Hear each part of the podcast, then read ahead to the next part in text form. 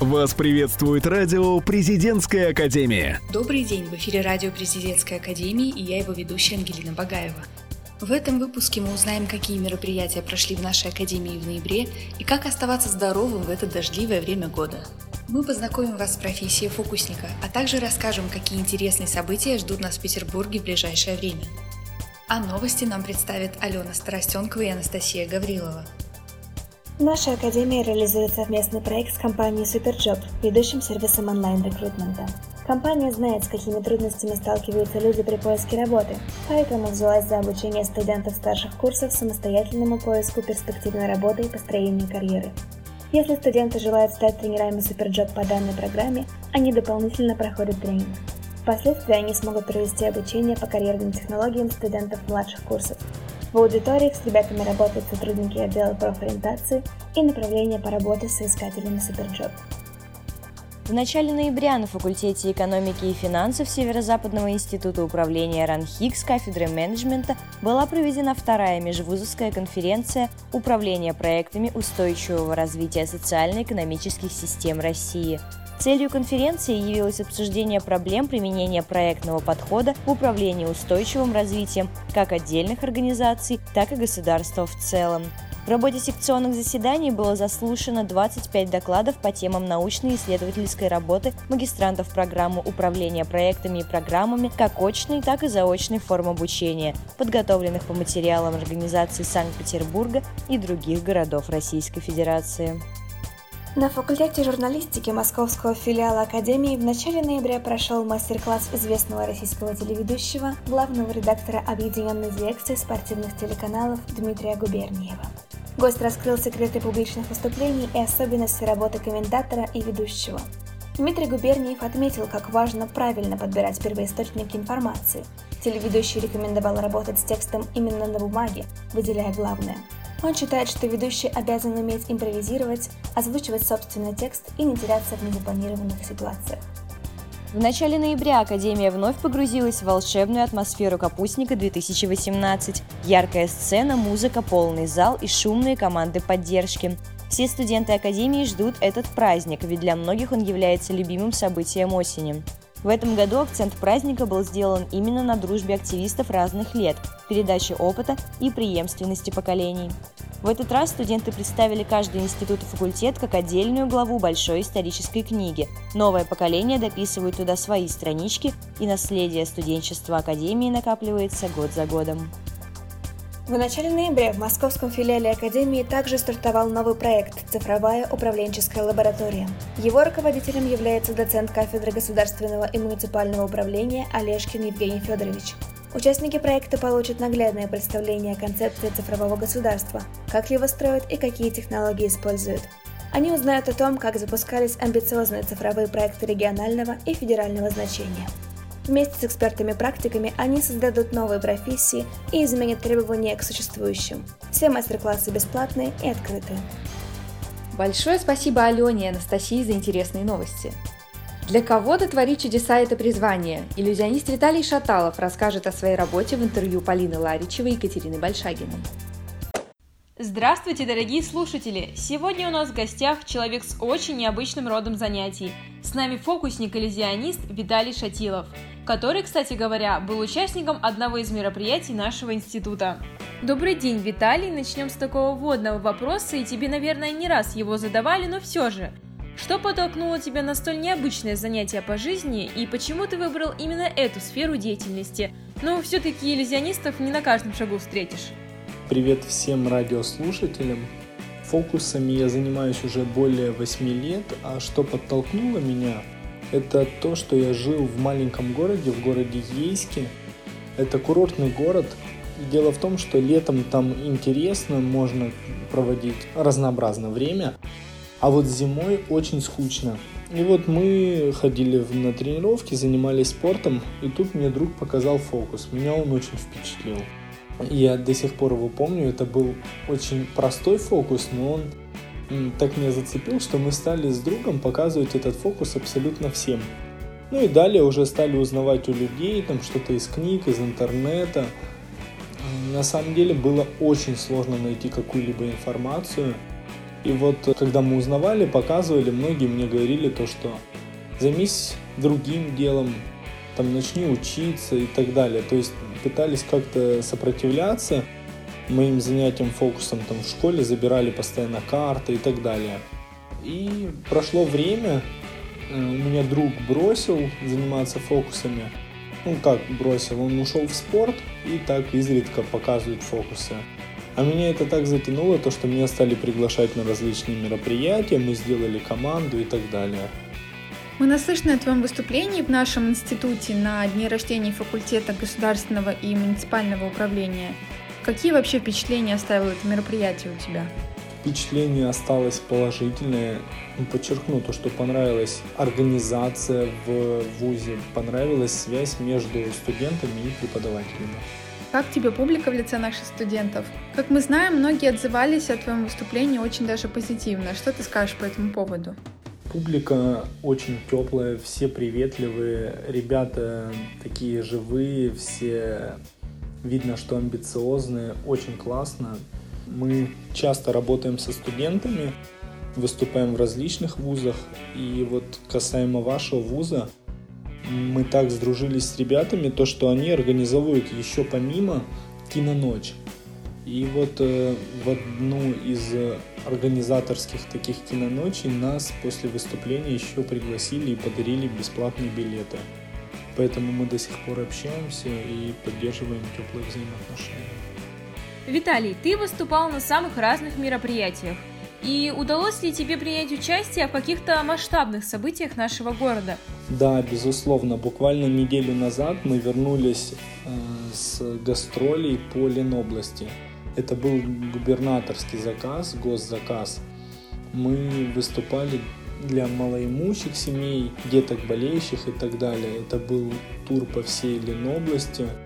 Было очень интересно, было по 2-3 города в день, менялось, загруженный, плотный график. Но было интересно, это был хороший опыт. И вот э, буквально через 3-4 недели у нас планируется сольник. Сейчас идут организационные моменты. Поэтому да, были крупные площадки, безусловно. Какое выступление было самым значимым и запоминающимся лично для тебя? Какие эмоции, чувства ты испытывал? Хороший вопрос. А, сложно, на самом деле, сложно подчеркнуть э, или выделить какое-либо выступление, потому что каждое мероприятие, оно индивидуально. Будь то благотворительное мероприятие, либо коммерческое, бывает, вот, как я говорил, приезжаешь в день по 2-3 площадки, работаешь, разная аудитория, э, разные зрители и, как следствие, разные эмоции. Какие эмоции испытываю я? Знаете, что могу сказать?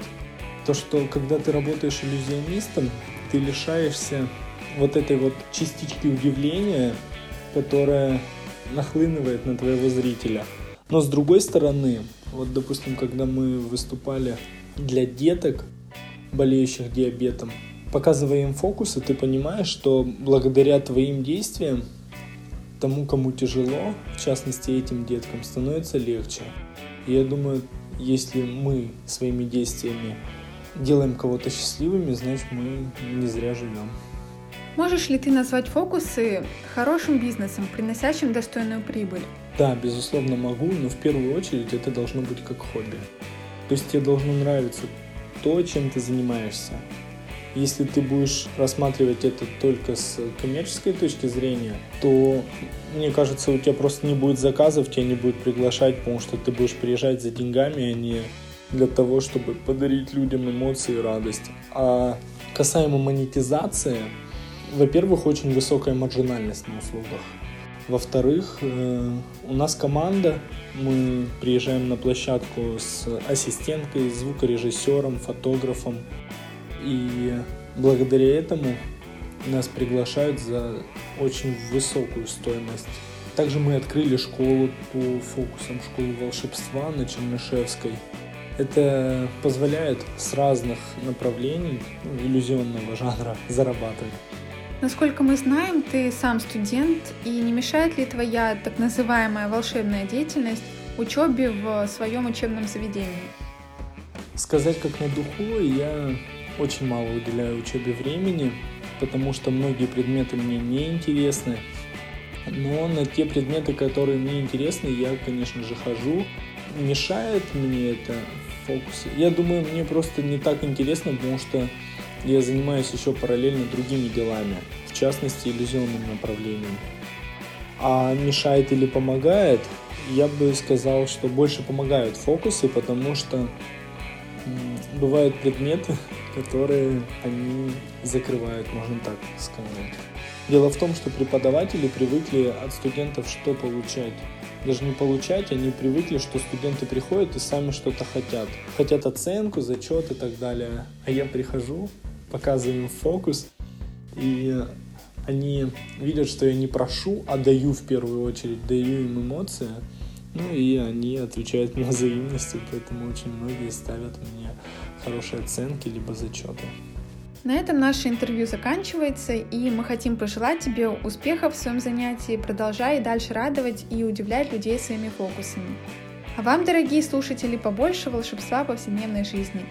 Осень – это не время болеть, а как оставаться здоровым в ноябре, узнаем у Лидии Гованюк и Александры Косян. Вакцинацией мы все знакомы с раннего детства. Даже от такого, казалось бы, не особо опасного заболевания, как грипп, существует своя прививка – Ученые утверждают, что прививки от гриппа позволяют значительно снизить смертельность при заболевании гриппом и предотвратить появление осложнений. Впрочем, у прививок от гриппа существуют и противники.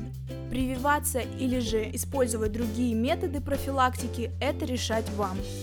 Нужно ли делать прививки от гриппа? Мы спросили у студентов Северо-Западной академии. Добрый день, меня зовут Нагорянский Алексей. Я студент третьего курса факультета международных отношений Северо-Западной академии. Я считаю, что прививки от гриппа можно делать и даже нужно. Это отличная профилактика от гриппа. И всем советую, в принципе, раз в год ставить себе прививку. Это стоит того, чтобы не валяться две недели на постели с температурой, с кашлем. Мне кажется, стоит того, чтобы э, такое не произошло в принципе. Просто необходимо поставить прививку, потратить немного времени, но при этом сэкономить еще больше времени. Добрый день, меня зовут Мажарова Алина, я студентка второго курса факультета ГИМУ. И я считаю, что прививка от гриппа – это необходимая профилактика для каждого человека, и что каждый человек должен регулярно проверяться и, соответственно, делать прививку от гриппа, у него было нормальное здоровье. Здравствуйте, меня зовут Виктория, и я студентка второго курса ФСТ. А, я считаю, что нужно делать прививки, но, к сожалению, в России народ настроен скептически. А, здравствуйте, меня зовут Наташа, я учусь на третьем курсе факультета социальных технологий. Я считаю, что прививку делать э, можно и нужно. Нужно ли делать прививки от гриппа? В большинстве случаев специалисты сходятся в одном мнении, что вакцинация от гриппа помогает избежать, если не самого заболевания, то его тяжелых форм и развития осложнений, пагубно влияющих на весь организм. Грипп относят к одним из самых опасных заболеваний из-за его распространенности. Сезонные вспышки вирусной болезни быстро становятся эпидемиями и даже пандемиями. Люди, переболевшие гриппом, обычно имеют иммунитет против вызывающих заболевания вирусов. Однако необходимо иметь в виду, что этот иммунитет распространяется лишь на один штамм вируса.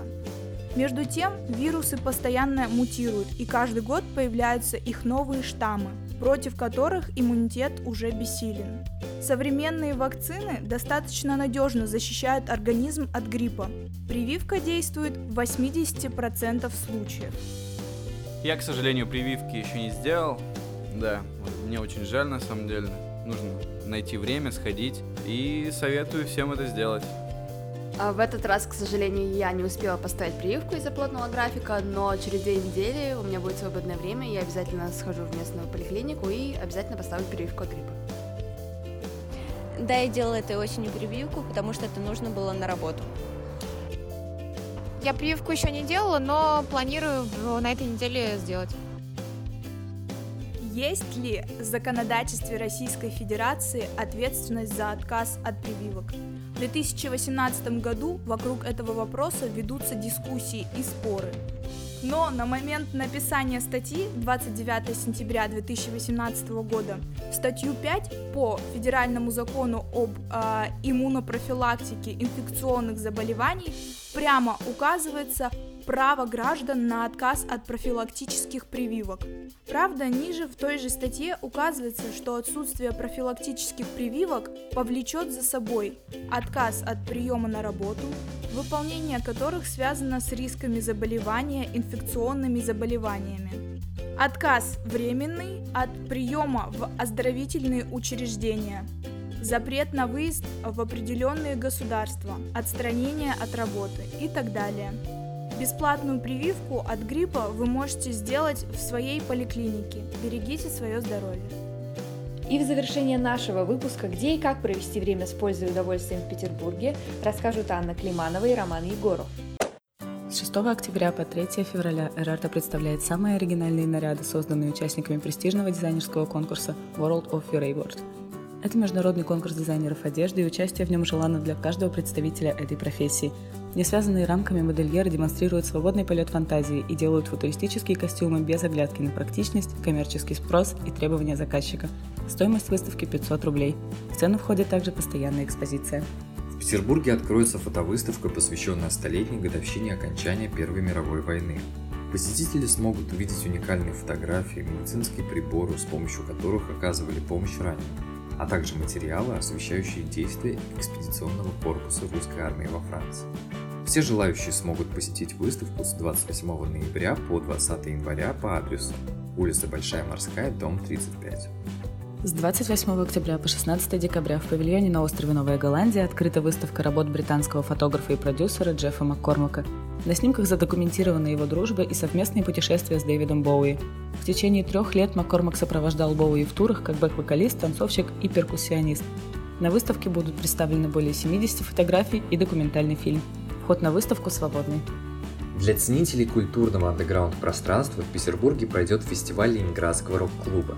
Слепки рук музыкантов, артефакты, ретро-афиши и редкие фотографии покажут в галерее. Экспозицию сопроводят живые выступления петербургских музыкантов с ностальгическими песнями «Аквариума», «Кино», «Алисы» и других легенд рока. Организаторы хотят добиться установки мемориальной доски на здании, в котором до начала 90-х был рок-клуб – Мероприятие будет проходить с 17 ноября по 15 декабря в ночной арт-галерее «Вереск». 15 ноября пройдет молодежная экскурсия в поисках хайпа. Погружение в мир субкультуры начнется с пешей прогулки по дворам и барам, где нередко проходит Versus Battle.